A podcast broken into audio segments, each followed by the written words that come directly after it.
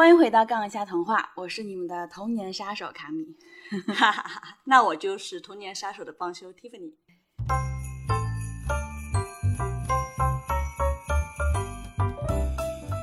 你不会觉得你今天才是童年杀手吧？我觉得我自己只是一个把时间滤镜拿走的人，就恢复童话本身的样子。我们倒是无所谓，但是不怕吓到小朋友吗？哎，你有没有看过说网上有张图，就是有一个很朋克风的女性，打扮的很鬼畜，然后是万圣节的画风嘛？我们今天录这一期的时候就是万圣节，然后两个小孩子看到以后就笑得很开心，觉得很好玩。然后下面有一行字，就是当你觉得会吓到小孩子的时候，小孩子哈哈哈哈哈。哎，这张图不是我前两天发朋友圈的吗？那你应该很明白我要表达的意思。嗯，因为只有当人们感受到过痛苦。知道某个意向，或者说某些征兆会导致某些严重的后果，或者知道自己即将面临一种极端的未知情况的时候，才会感到恐惧。所以我觉得恐惧应该是成年人的专利。嗯，真正的小孩子是不知道恐惧的，这就是所谓的初生牛犊不怕虎。嗯嗯嗯。哎，你会喜欢哪种小孩？就完全天真无知的，还是很懂事的？嗯。很难说，因为天真的小孩都很可爱，让人很喜欢他们，想要保护他们。但懂事的小孩呢，虽然很省心，但是会让人有点心疼。那只能二选一，天真和懂事，不能两者都要吗？因为纯粹的天真又懂事是不存在的。对啊，就懂事，它的意思就是懂得人情世故，嗯，然后懂得体察啊成年人的辛苦。然后可能还有比较强的一个共情能力，那但他如果懂这些的话，那就离百分之一百的天真越来越远了，这就是代价。啊，这个实在是太难回答了。我们换话题吧，今天不是要说白雪公主和弗洛伊德吗？对对对，但是这只是一个噱头。什么？不要换台啊！我们讲的这个还是有依据的。我们上期讲了精神分析学派的本我、自我和超我。那这就是弗洛伊德从古典哲学和早期心理学的理论基础上延伸出来的他自己那套理论嘛。那精神分析学派还有一个十分著名的理论，那相信很多朋友也听说过，就是所谓的俄狄浦斯情节。那弗洛伊德认为，性欲是人类最本源的一种驱动力。那人类在这个世界上面对所有事物的欲望的核心就是性欲。但关于这一点，弗洛伊德的导师布洛伊尔他是不认同的，你觉得你能认同吗？我不理解，难道不是生殖欲吗？我 觉得这个结论好像有点太单一了吧。嗯，相信很多的行为的驱动力是多元的。嗯，我也觉得。但可能男性对于性的欲念的占比会更加重一点。嗯，就我会认同说，更多的行为动力是来自于自我实现和超我实现。嗯，我觉得你这边可以先简单的说一说，或者解读一下弗洛伊德的理论。好呀，就首先关于性驱力嘛，就弗洛伊德认为人一出生他就是有性驱力的。嗯，但婴儿的性驱力它并不是和生殖相关的那个性，就是你刚才说。这可能不是性，而是生殖这个冲动。嗯，但其实这两者还是有区别的。婴儿的性驱力，它是说婴儿天然的想要获得官能上的愉悦感。嗯，它这就是追求的是快乐。嗯，而且这个是跟性相关的一种愉悦体验。那比方说，他本能的要喝奶，然后舒服了要笑，不舒服了要哭，这种对于感官体验的追求，它是本我的。嗯，也就是比较动物性的，对，差不多吧。其实这种对官能的追求，它是与生存的欲念所挂钩的。就说如果没有这种追求的话，那婴儿怎么向父母表达自己不舒服呢？那生命本身就是需要有一种本能，是先让自己先活下去。嗯嗯嗯，这种本能得到了发展以后，到了性成熟期，就成为了与生殖相关的性欲。那弗洛伊德就认为说，每个男孩在经历性成熟的过程中，就会像神话里的俄狄浦斯一样，他有杀父娶母的欲念，就是依恋母亲，并且想要取代父亲。那相对的，每个女孩也都有俄勒特克拉情节，那也就是所谓的恋父情节。嗯，然后我们再用这个理论去套解白雪公主，那这个故事就成了一个啊贞洁与性欲的故事，就是。王后在故事的开头，她坐在窗边做针线活，那针刺破了他的手指，鲜红的血滴落到了白色的雪地上，然后他就许愿说想要一个怎样怎样的女儿。那精神分析学派认为说，这里刺破手指后留下的血，暗示的就是性欲。这个一针见血吧。这个血，它可能是初夜的撕裂带来的这个血，还有生小孩带来这个血，然后这个血落到了白色的雪地上，然后就有了孩子。对，那这个白色的雪地所代表的，因为白雪公主的名字是 Snow White 嘛，那和鲜血对应的这个白色的雪地，那它代表的就是贞洁。嗯，也就是说，你之前说过的某个很初代的故事情节里面。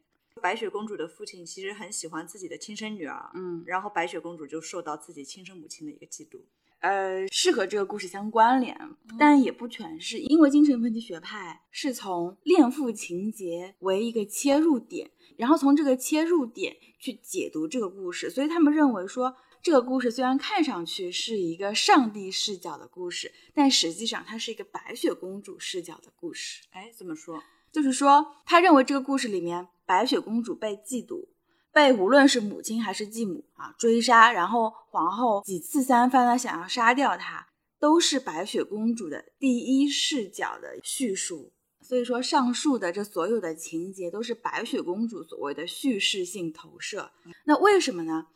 因为精神分析学派就认为说，比较后期的版本里面，王后对于白雪公主的嫉妒开始于十五岁。而这个年纪正好是女孩第一次来例假的年纪，那来例假就代表着性成熟。然后，因为白雪公主的恋父情节，让她对王后产生了嫉妒，潜意识里边希望除掉王后啊，所以她 会认为王后也是这样看待自己的。哦，这就是所谓的叙事性投射，她把自己对王后的想法投射到了王后身上。嗯。也就是所谓的以己夺人嘛，对，所以说这个故事在精神分析学派的眼里面，他们认为是全是因由白雪公主在性成熟后，她怀着对父亲那种隐性的恋父情节，然后认为王后想要加害自己，而不是王后真的想要加害她。我明白你的意思，就是觉得好离谱。对我一开始也这种感觉，而且我反而会觉得这同样也是精神分析学派他们自己的一种。叙事性投射，因为他们十分看重性的驱动力，所以他们会觉得人的一切行为都和性有关，然后再来解释很多很多的经典文本。嗯，你这么一说，嗯，很有道理。也不是啊，这只是一种猜测。精神分析学派理论的这个争议，从二十世纪到现在一直都没有停过。嗯，但你也不能否认说，还是有很多人，他们的确就是弗洛伊德所描绘的那个样子。我本来也没有意识到这一点，但是最近我有一个女性朋友嘛，她离开父母搬出去住了，那我就很诧异，说，因为她和父母的关系很好，她属于那种什么事情都会和爸妈讲的那种女孩子，嗯，她找的房子也是在上海市中心很繁华的一个地方嘛，房租还挺贵了，她租了那个房子基本就存不了钱了，嗯，然后我就问她，就为什么，是不是跟家里闹矛盾了？然后她说。是有矛盾，但这个矛盾是他觉得他的父母抑制了他合理的性需求，嗯，所以他必须得搬出去住，否则这辈子就找不到男朋友了。就是完全对他父母还是比较保守，婚前没有不能有性行为是这意思吗？其实很多家长他不会去苛责你，但他还是偏向于认为说啊，但是你知道我们父母这一辈跟 现在的 现在的 想法完全是不一样。嗯，我 OS 是找不找得到男朋友跟这个有关系吗？但是我同时也明白了一件事情，就是说，可能对我而言根本无足轻重的事情。关于男朋友这件事情吗？没有，我我是我是觉得说找不找到男朋友，嗯，跟你是否和父母住在一起。不是，就是你是否可以充分的提供一个满足性欲的居住场合，它是没有关系的。嗯，不然我们纯洁的初恋是怎么来的？嗯，只有感情上的。对对对，所以我是觉得没有关系。但是就像精神分析学派说的，对于一部分人，嗯，呃，性欲可能对他们来说的确是很多行动的一个核心动力。不自信也好，或者说觉得自己。自卑也好，很是是源于他觉得自己在性方面没有吸引力，他没有性吸引力啊。但他并不是从外貌或者说从啊自我提升这方面去理解这个事情，而是从他能不能和男性有一个性关系 来作为考量。对，好，上次你说的白雪公主的原版王后是她的生母啊，对对对。那个版本要不要展开讲讲呢？大体上那个版本的故事情节它没有太多的变化，因为格林兄弟在收集这个故事的时候，其实不止一个版本，嗯我记得是三个版本。那其中的一个版本就是现在广为流传的这个版本的母本。那你只要把继母改成生母，然后再加上王子让死掉的白雪公主陪自己吃饭睡觉这些情节就可以了，就是鄂伦堡手稿里边的一个版本。嗯，那除了这个故事，在鄂伦堡手稿里面，白雪公主逃进森林的年纪其实是七岁，嗯，所以其实说在这个年纪和性成熟它并没有什么关系，是呀、那这就不是在打脸精神分析学派了吗？也不完全打脸，因为精神分析学派它所针对的白雪公主的故事是当时经过改编的莎士比亚版本的白雪公主。啊，莎士比亚为什么写过白雪公主？我不知道。白雪公主就是我们说了，她是一个后妈虐待还有母亲嫉妒的一个母题嘛。嗯那莎士比亚有一部剧叫做《新白灵》，他说的就是这个母题。嗯然后在精神分析学派蓬勃发展的那个年代，那这部剧就借鉴了很多白雪公主的元素，它编在了一起。然后哦因为戏剧一直是发展的嘛，你每次演出都可能会做调整。比方说我们现在再去看莎士比亚，那他对犹太商人的嘲讽和对黑奴形象的一个诠释，就因为政治正确的要求就被改掉了很多。因为欧美世界为了政治正确，你看新的白雪公主电影版甚至选了拉丁裔的演员来演啊。虽然 Rachel 很漂亮，但是就你知道她并不符合 经典故事里的，对对对，皮肤像雪一样白，她没有啊。那你也不想想那个小美人鱼，不是更可怕吗？但小美人鱼它原著里边并没有设定，嗯，她是一个什么样的一个形象，我只是觉得它有点像鱼，但不是很美。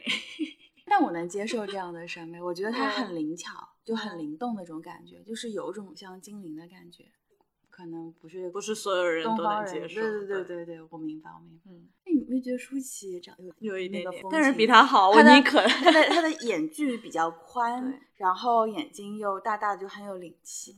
嗯，就是这是气质上面的。是像鱼，但是不是像那种鱼。所以说，每个时代对文化作品的要求，因为各种的历史原因啊，还有刚刚说的审美趣味，对，都是不一样的。就像就最开始的时候，莎士比亚的戏它是写给平民看的，就是一种很市井的文化，嗯然后里边有很多粗口，还有很多下流的段子，嗯就宛如二人转，然后都进化了。进化以后呢，就宛如春晚上的二人转。你把莎士比亚居然比作二人转，这个真的会被骂吧？啊，没错，莎士比亚现在是高雅，但嗯我是说，但我是说他最开始的时候，嗯呃，另外，鄂伦堡手稿里面还有其他两个白雪公主的版本，它的中心母题同样是女性之间的嫉妒。嗯，那你讲讲看。那第二个版本，白雪公主她是一个捡来的女孩子。那哦我们在讲《美女野兽》的时候提到过，英国女作家安吉拉·卡特她在呃《血染之势》那本故事集里面也有写过白雪公主。那她的那篇白雪公主就是根据这个版本来改编的。嗯，展开讲讲。这个故事是说，有一对伯爵夫妇外出旅行嘛，正好是冬天。那伯爵和夫人他们两个坐在马车里面，路过了三个雪堆。嗯那雪堆是白色的嘛？那伯爵就说：“我希望有个小女儿，像雪一样洁白。”然后呢，他们又路过三个淌着新鲜血液的坟墓，然后又说：“我希望这个女儿的双颊像雪一样红润。”再后来，又有三只乌鸦在他们的马车上飞过。伯爵又说：“我希望这个女儿的头发像乌鸦的羽毛一样黑。嗯，所以德国人是很喜欢乌鸦的吗？” 也不是，乌鸦在欧洲没有什么特别吉利不吉利的那一种属性吧，嗯但它就是有一种孤绝的悲剧气质，就是高冷小王子嘛。差不多。然后在北欧的神话里面，众神之王奥丁他的化身就是一只乌鸦，哦，所以说从某种程度上来讲，乌鸦是具有神性的。那不过不过为什么我印象当中乌鸦总是和死神有关系呢？啊，那可能是因为就是因为北欧神话里的奥丁他知道众神的黄昏总有一天会到来嘛，对，所以他为了去阻止众神的黄昏，他就一直会去人间收割人间的英雄，然后把他们作为神界英灵殿的一个战力，因为人间的英雄只有在死了之后，他才能到达英灵殿。但是因为他很心急，哎，所以他就会在人间搞事情，让那些英雄快点死，死了好上天。太可怕了。所以他就往往会穿着一个黑色的斗篷，然后拿着他的剑，嗯啊，去收割，对对，去去 收割那些英雄的啊、亡灵。嗯他到达人间的时候，往往是那个乌鸦的形象，所以就死神跟乌鸦，它往往会出现在一起，就也是和这些上古的神话传说有关系的。嗯这个北欧的神话体系还是很强大啊。嗯我们还是来看奥伦堡手稿这个版本的白雪公主。后来这对伯爵夫妇走着走着，他们就真的遇到了一个年轻女孩儿。就这个女孩，她不是伯爵夫人生的，嗯这是半路上遇到的。嗯然后这个女孩拥有乌鸦一样黑的头发、雪一样白的呃肌肤和鲜血一样红的面颊。简直就是理想型、对对，，理想型。那伯爵就很喜欢她，就马上请她上了马车。但是伯爵夫人就立刻感到了这个来自青年女孩的威胁。嗨，就这种威胁，并不是白雪主动去威胁他，对，而是这个白雪就或者这个女孩的存在，嗯它本身就令他感到了不安。嗯所以说，伯爵夫人就想要摆脱白雪，那她就把自己的手套故意丢到了马车外面，就让白雪下去下去捡嘛。啊，还有一个版本是让白雪下车摘玫瑰，反哦正白雪就下车了。那个伯爵夫人趁白雪下车的时候，就驾着马车走了，就把她丢下。啊，然后白雪下车的那个地方，嗯就是七个小矮人的洞穴。那后面的故事就差不多了。哦，那也没有猎人了。，对对，这个版本里面是没有猎人的。鄂伦堡手稿里面还有一个版本是白雪跟王后嘛，他们依旧是就继母跟继子女的一个关系。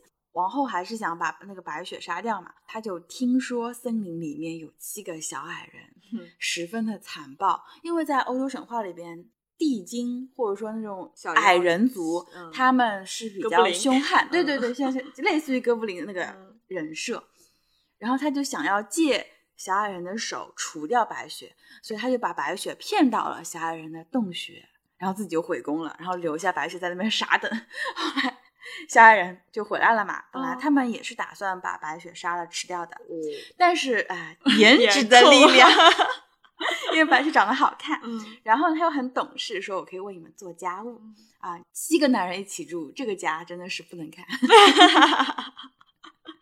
然后白雪留下来做家务，就觉得他做的也挺好。也有可能他们智商比较低，就被护住了。他们对嗯白雪是想要它作为食物，嗯，呃，但是发现他能干活。对，反正有价值嘛，就留下来了。嗯然后这个版本里面是白雪在王宫里面有一条狗，然后那条狗的名字就叫做镜子。呃，好吧对吧，，所以说王后的那句咒语说“镜子，镜子，谁是世界上最美丽的人”，其实是在问白雪的狗，有毒吧这个地方？很搞笑。嗯所以说英国人真的很喜欢狗，嗯因为这个故事里边是说白雪公主是整个英格兰最美丽的人，嗯就说明啊，这个版本可能是一个从英国流传过去的一个版本，被格林兄弟记载了下来。嗯，那就让我想到了女王的柯基们。我们都知道狗是很忠诚的，对不对？嗯那它是白雪的狗，那它当然说白雪最好看啊。这倒也是然。后王后就三番五次到小矮人那里，再想把白雪换个法子杀掉。嗯后面的故事也一样，但是这个狗实在是，出其不意，对不对？它合情合理，比魔镜要厉害。我以前不是讲过嗯白雪公主是真有其人吗？哎，对，但是你上次没说清楚。，对对，那个德国有一个白雪公主小镇，哦，呃，就号称那里有白雪公主的原型啊。为了发展旅游业，德意志人民也是很拼啊。好吧，那到底是真的假的呢？真的假的？嗯，不知道。就我们国内有很多地方也不是很喜欢认名人，就是有了 IP 他就能造个景，然后收门票嘛。嗯但是德国的现实版的白雪公主，她还挺有鼻子有眼的。就首先，这个传说中白雪公主的原型，她的名字是玛利亚·索菲亚·冯·厄索尔。她是一位贵族，因为名字当中有 von 的这个，她嗯就是贵族血统嘛。哦那她生活在十八世纪，就是巴伐利亚州的美因河畔。这个河畔有个小镇叫做洛尔小镇，白雪公主就住在洛尔城堡里面。巴伐利亚州这个中国人还是比较熟悉的，就我们喜欢的啊茜茜公主，她就是巴伐利亚的公主啊。嗯，然后呢，这位玛利亚的父亲他是一个政府高官，他的母亲很早就去世了，然后父亲他再婚，他再婚的那个妻子就是白雪公主的啊，就是玛利亚的继母，她是一位女伯爵，哇，她的对她的身份，她的出身其实比他的父亲要要高贵。嗯那他出身很好，也很有钱，所以在嗯家里边，他的继母是很强势、很霸道的。嗯，那玛利亚的父亲他当时是做玻璃生意，所以他们所在的洛尔小镇是当时德国的玻璃产区，然后附近还有矿井，嗯所以他的父亲他曾经就送给过他的继母一面很漂亮的镜子，那个镜子的右上角就刻着自恋。这就和故事里面往后那个自恋人格是完全呼应的。嗯那而且这个镜子里边它有一个发声装置，所以说这个镜子它是会说话的。它会说话，这么早就有发声对装置对对，你不要小看十八世纪那个时候的钟就是会自动报时了嘛。嗯那我们故宫里边还收藏过很多嗯就西洋进贡过来的钟，对，那报时就是靠里面那个发声装置。嗯，原来是这样。对你知道他说的是什么吗？这我就不知道了，因为就是那他们会录音是吗？那面镜对对，当时当时已经会录，哦当时可以录音了。那面镜子现在还在博物馆里面。就如果说你现在去洛尔小镇的那个博物馆，你是能看到那面镜子的。嗯，那面镜子很高，就是有一米六，跟就东方女生的啊就平均身高差不多。然后它周围是一圈就是红色的，然后布满洛可可风格的一个植物装饰的纹样，华丽精致的一个边框。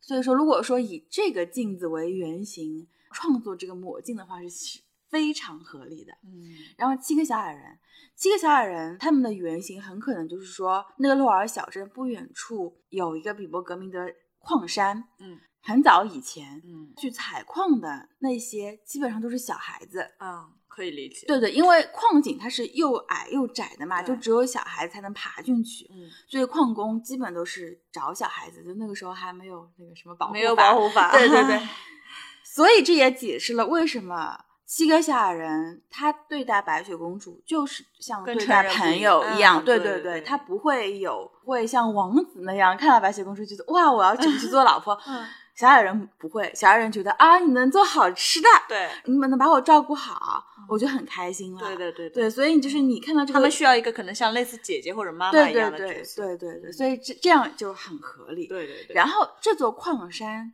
其实是属于另外一个伯爵的领土，哦就是不在那个女伯爵的势力范围内，嗯所以这个故事里面，王后她会乔装打扮以后再去害那个白雪公主，嗯，因为就是你在别人的犯事儿。对别人的领土上面 作妖，你要低调一点。嗯嗯嗯。最后这个玛利亚是双目失明，死在了修道院里。什么这么惨？他他的继母居然成功了？呃，不是不是不是不是，她去世的时候已经是个老太太了，就是哦她继母比她早过世嗯啊。那肯定。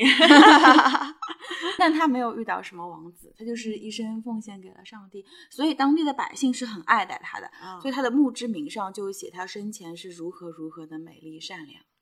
所以白雪公主的原型，她的确是一位十分善良的女性。嗯，那我们这边好像没有提到毒苹果，这有原型吗？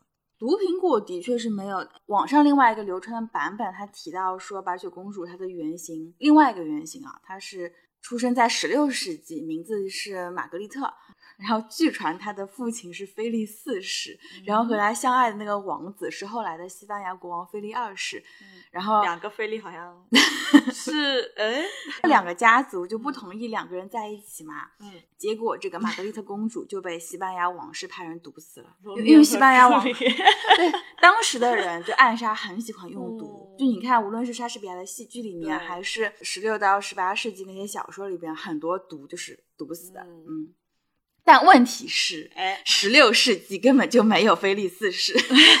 去查了年代上很相近的哈布斯堡家族的这个腓特烈三世，因为腓特烈有时候也会被翻译成菲利嘛，那他的继承者是马克西米利安一世，就不是腓特烈四世，就没有腓特烈四世。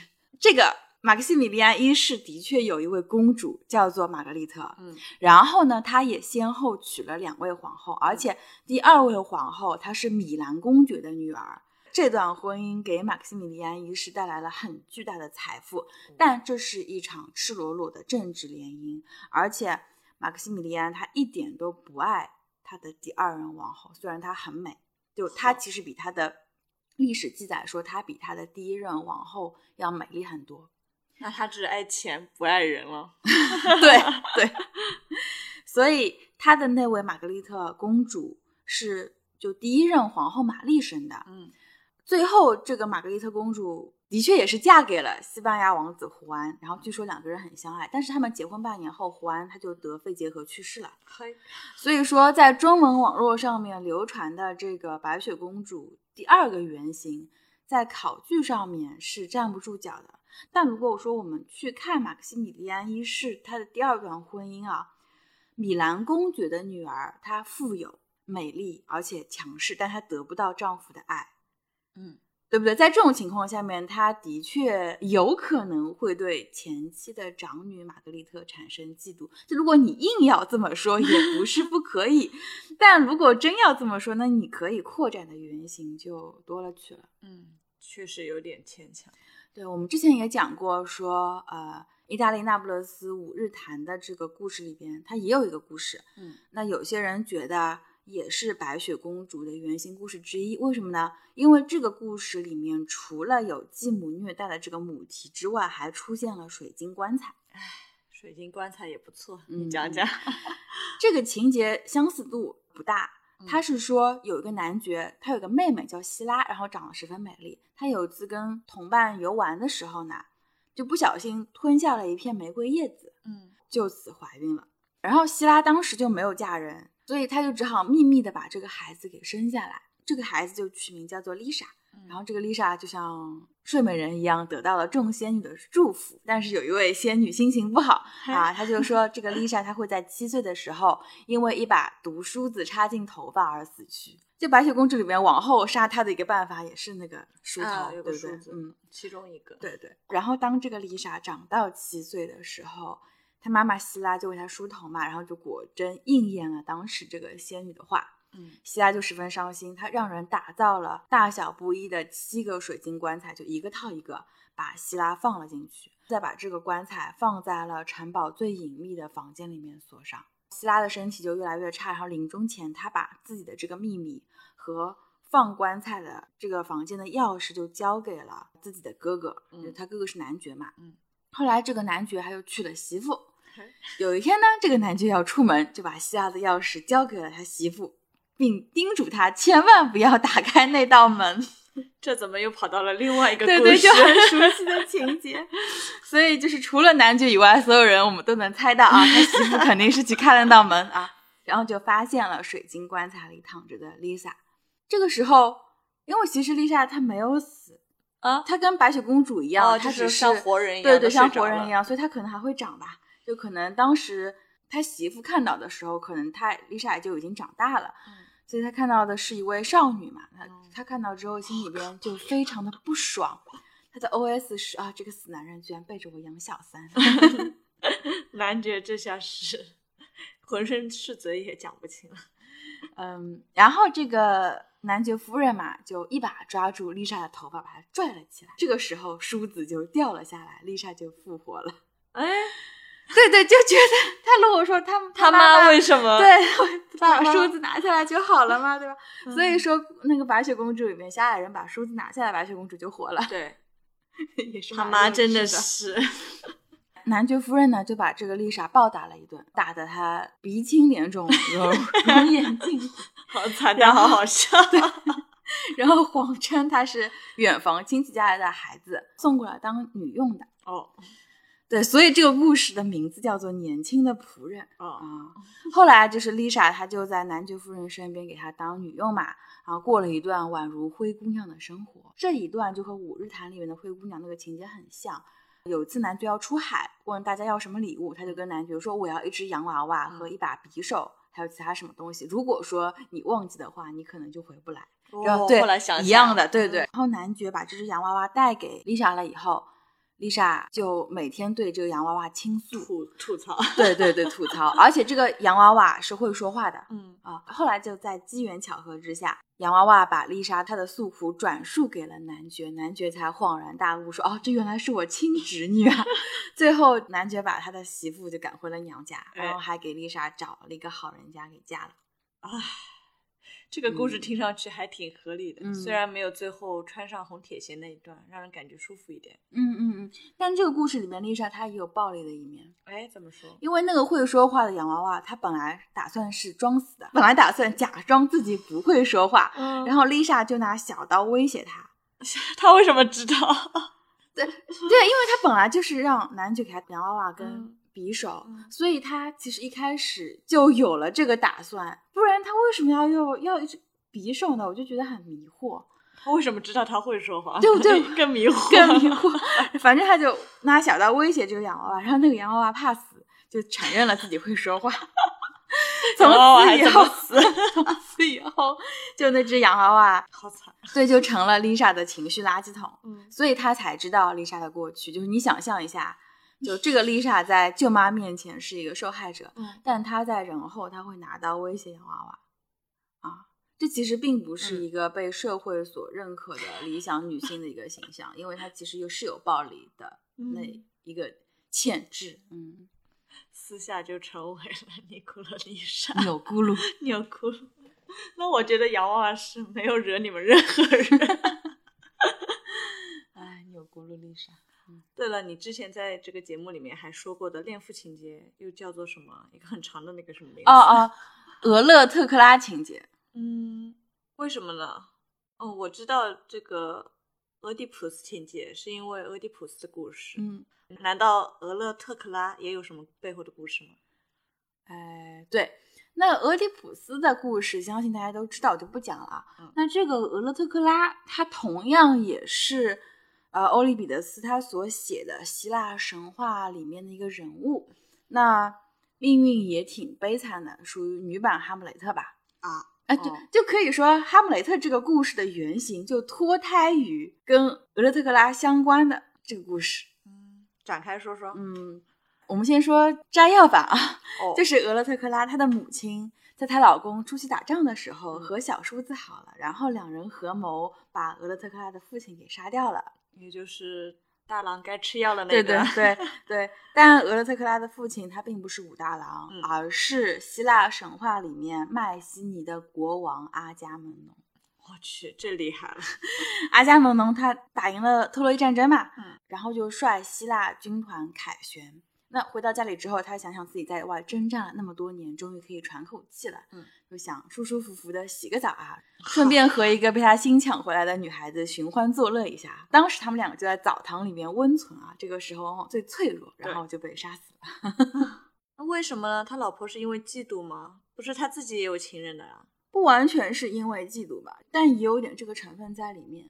阿伽门农的这位王后是斯巴达的女儿。她的名字叫做克吕泰尼斯特拉。那他们的结合完全是当时门当户对的政治联姻。嗯，但是婚后两个人过得还是很甜蜜的。哦，那克吕泰尼斯特拉她为阿伽门农生下过一个儿子和三个女儿。那后来阿伽门农要去攻打特洛伊的时候，就那个小叔子，也就是阿伽门农的弟弟埃吉斯托斯，他就觊觎克吕泰尼斯特拉的美貌。以及阿伽门农的王位，于是他就去追求克里特尼斯特拉，但他一开始是一直被拒绝的。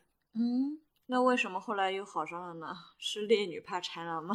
不是，呃，我自己觉得啊，克里特尼斯特拉她一直到最后。都是爱着阿伽门农的。她因为很爱自己的丈夫，所以当她发现阿伽门农欺骗了自己，嗯，而且还杀死了他们的孩子的时候，就这种愤怒是驱使着她想要去报复阿伽门农。嗯，克里特尼斯特拉她出生在皇家嘛，她自然懂得说，如果她要扳倒一个国王，那自己首先就需要和别人结盟。对，而那个一直在追求自己的小叔子，就是爱基斯托斯，他是最好的选择。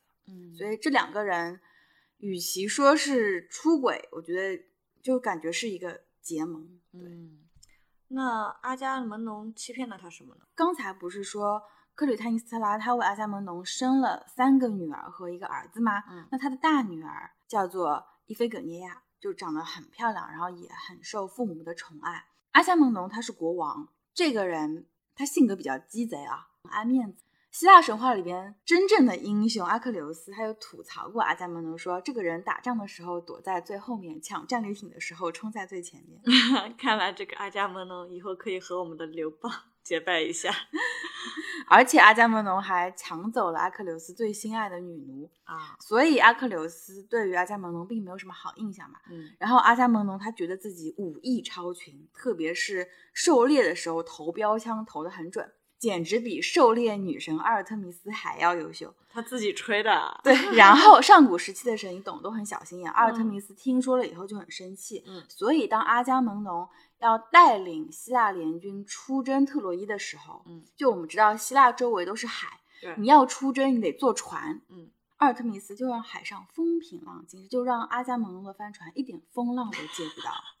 这波操作，那就不要打了呗，和平万岁。那不行，因为当时希腊联军已经正式宣战了，因为他们抢走了海伦嘛，嗯特洛伊王子抢走了海伦嘛。对，在神话时代，你正式宣战以后，你又不出战了，那简直就是奇耻大辱，而且男性的自尊心你懂的，就就是阿伽门农这么一个人设的人。对，那后来呢？后来阿伽门农就只好向女神低头，因为他必须要出战嘛。嗯那阿尔特弥斯就说：“要我原谅你可以啊，但是你对神的侮辱是要付出代价的。”那他就要阿伽门农将自己的一个女儿献祭给他。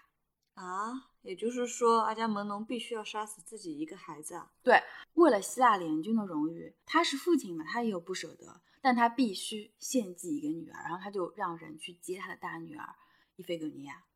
那王后克里特尼斯特拉她当然不同意，对啊，为什么阿伽门农他犯下的亵渎罪要用自己女儿的生命来偿还呢？那阿伽门农他就骗那个王后，他就说我是打算把伊菲格尼亚接过来嫁人，把她嫁得远远的，这样阿尔特弥斯他也找不到啊，就也可以保住他的小命，嗯，就算了，对吧？看来王后之前真的是很天真啊。嗯，那这个伊菲格尼亚什么想法呢？后来穿着嫁衣的伊菲格尼亚，嗯她在祭坛面前就知道了自己将要面临的不是一场婚姻，而嗯是一场献祭。对，当他知道自己这个命运将要降临在自己身上的时候，他是慨然赴死的，因为他明白自己身为一个城邦的公主，嗯她肩负的是麦西尼和整个希腊联军的荣誉，所以她是很有作为一个公主的这么一个气概对对嗯气概。所以王后是后来知道这个事情了以后，才决定要报复奥加门农的。对，克里泰尼斯特拉很长一段时间以来都深信自己的大女儿是远嫁了，嗯还在想为什么伊菲葛尼亚不给自己写信之类的。所以当他得知真相的时候，是怨恨阿伽门农的。嗯，那这个真相是爱基斯托斯告诉他的啊，他就是为了挑拨 王后跟国王的关关系嘛，所以他就告诉了他这件事情。嗯然后他也得逞了。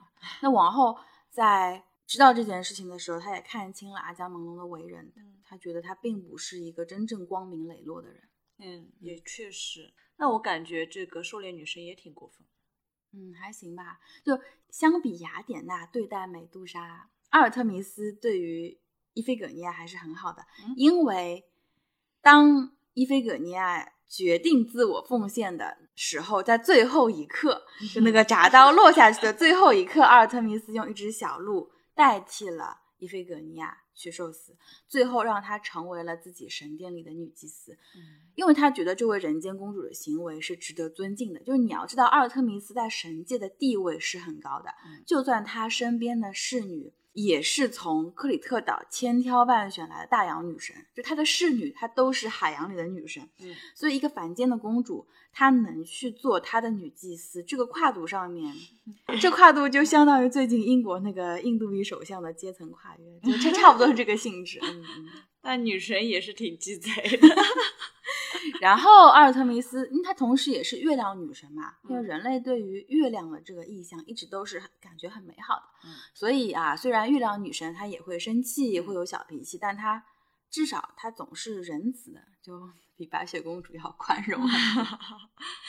因为白雪公主当上王后以后，对她的母亲也没有很宽容。对，还有一个版本是说王后去参加婚礼的时候嘛，她企图搞事情，嗯，所以才被王子抓起来处罚。然后我就想，这个王子到底是什么背景？居然可以在外交场合下面公开处决邻国王后？哎，对啊，这是个外交事故啊，就很令人迷惑。都说了是童话嘛，不要当真了。不过，关于铁鞋还有另外一种解读，嗯因为在基督教国家，他们会信仰人死后要上天堂嘛，嗯但上天堂的路，圣经里面说是布满了荆棘，所以人们往往会在陪葬品里面就放一双铁鞋，就以便让死去的人在通往天堂的路上更好走。嘿，但烧红的铁鞋应该是一种刑具啊。嗯，对，你脑子还是很清楚。哈，刚才阿伽门农的故事你还没讲完呢。啊，对对对，刚才讲到王王后因为大女儿的死嘛，就很怨恨阿伽门农，然后就和小叔子一起把阿伽门农给杀掉了。嗯那阿伽门农就在死之前，他其实也没有见过自己其他的儿女啊、嗯因为主要是他更想对啊，他急着跟他的情人回来啊，真的是。因为不过这个是欧里比得斯的版本，嗯那荷马在《奥德赛》里面的描述就没有那么香艳啊。总之就死了。嗯然后阿伽门农的部下和他的弟弟埃奎斯托斯的部下就开始了交战。嗯那埃奎斯托斯他为了永绝后患，他就想把阿伽门农的儿子也杀掉。但那个小子就是那个哈姆雷特的原型，嗯嗯，被他的二姐，也就是阿伽门农的第二个女儿，也就是我们所说的俄勒特克拉情节的这个俄勒特克拉给救了。哦，而且俄勒特克拉带着弟弟逃了出去。然后时间过了八年，八年之后，姐弟俩回到麦西尼，杀死了他们的母亲。哦，也就是说，这个二女儿明显是站在父亲那边的。对，因为克里泰尼斯特拉他有一段时间是把俄勒特克拉软禁在宫廷里面，就不让她嫁人。嗯，其实是因为保护。对她对大女儿出嫁的事情是心有余悸的，嗯但俄勒特克拉可能不理解母亲。